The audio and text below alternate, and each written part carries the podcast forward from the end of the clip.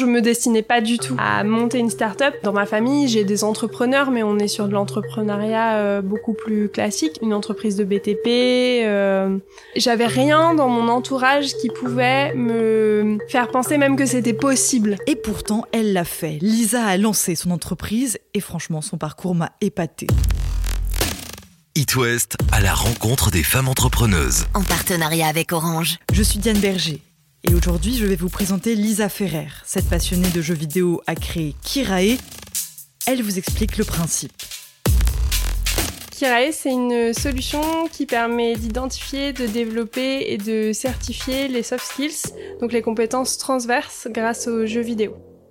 En fait, concrètement, les entreprises, les organismes de formation peuvent mettre à disposition de leurs apprenants une application mobile avec des jeux que nous, on conçoit en interne. Et c'est vraiment des mini-jeux, c'est des parties qui vont durer une minute, une minute trente, le genre de choses qu'on fait quand on attend euh, qu'un plat chauffe dans le micro-ondes euh, pour se relaxer entre deux gros dossiers euh, ou en attendant son bus ou le début de sa visio en ce moment. Et ces mini-jeux-là, nous, on les a conçus à partir de mécaniques issues des sciences cognitives. Donc on a une docteure en neurosciences dans l'équipe avec qui justement on travaille euh, l'aspect cognitif des jeux. Du coup, ils vont nous permettre à la fois euh, de positionner les apprenants par rapport à un certain nombre de compétences et puis de les aider à les développer jusqu'à euh, du coup la délivrance de badges numériques qui vont leur permettre de faire valoir ces fameuses compétences transverses parce qu'elles sont en fait difficiles à valoriser. Kirae, c'est quoi l'histoire? C'est quoi votre parcours à la base? Quelque chose qui avait vraiment rien à voir avec les startups.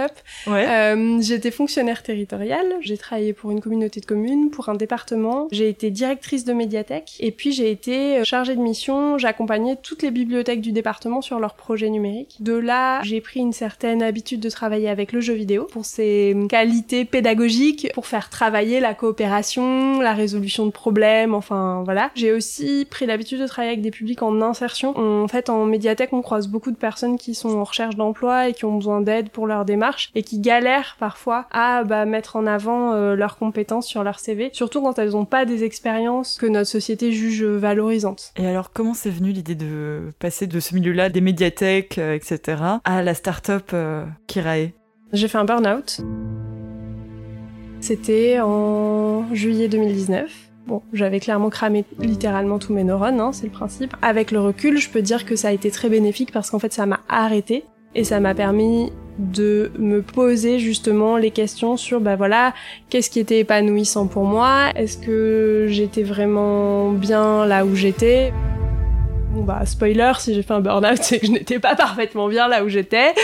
J'avais l'impression de me cogner dans des murs en permanence. Et c'est là quand j'ai commencé à chercher d'autres jobs plutôt dans le privé, je me suis rendu compte que bah, les recruteurs, euh, ils s'identifiaient pas du tout en fait à mes expériences, mes compétences de chef de projet. J'avais beaucoup de mal à les faire valoir. Donc là, j'ai commencé à réfléchir ah bah oui, en fait, ce problème-là, moi, je le rencontre. Qu'est-ce que ça doit être pour des personnes qui sont peu diplômées, qui ont que des petites expériences euh, sur des jobs de type euh, cariste, préparateur de commandes, personnel de ménage, alors que pourtant, ce sont des métiers qui développent des compétences. Quand on est équipier McDo, on a une faculté ensuite à gérer son stress, travailler dans des environnements hyper sollicitants, à passer hyper rapidement d'une tâche à l'autre. Et donc c'est de là qu'est née un petit peu cette idée que je pouvais reprendre euh, ma grosse passion qui était les jeux vidéo vers ce développement et cette euh, objectivation des compétences transverses.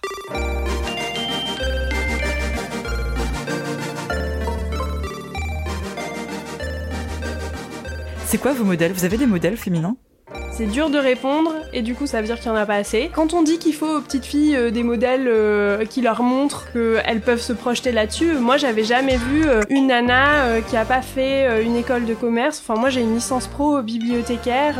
moi personne m'avait dit que c'était possible et donc il a bien fallu le burn-out et ce gros stop pour que je me pose plein de questions sur mon futur et que du coup j'aille éplucher bah voilà c'était quoi les possibilités pour moi et je le dis aux jeunes filles aujourd'hui hein, que c'est possible en fait, qu'on n'a pas besoin de faire les études parfaites quand on veut monter une start-up. L'idée c'est vraiment euh, juste d'avoir une idée et d'aller vérifier que cette idée elle répond effectivement à un besoin des utilisateurs et ensuite de bien s'entourer pour aller la mettre en œuvre. Vous faites super mignonne.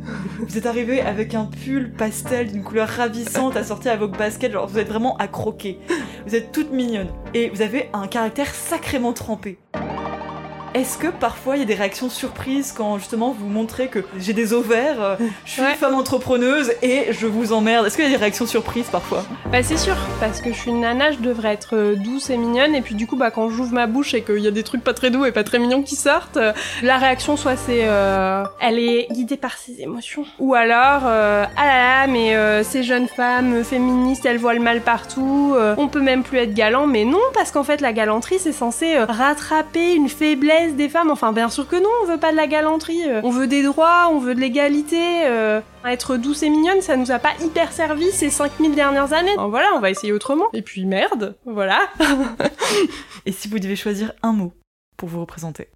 C'est dur, hein Ah ouais Forte. Parce que je le découvre chaque jour, qu'en fait, je suis vachement plus forte que ce que je pensais être au départ. Et ça, c'est vraiment un super à côté de l'entrepreneuriat. Et pour en savoir plus sur le projet de Lisa, je vous renvoie vers son site kirae, K-I-R-A-E, point .io. À la rencontre des femmes entrepreneuses, une série de podcasts originaux Paris West en partenariat avec Orange.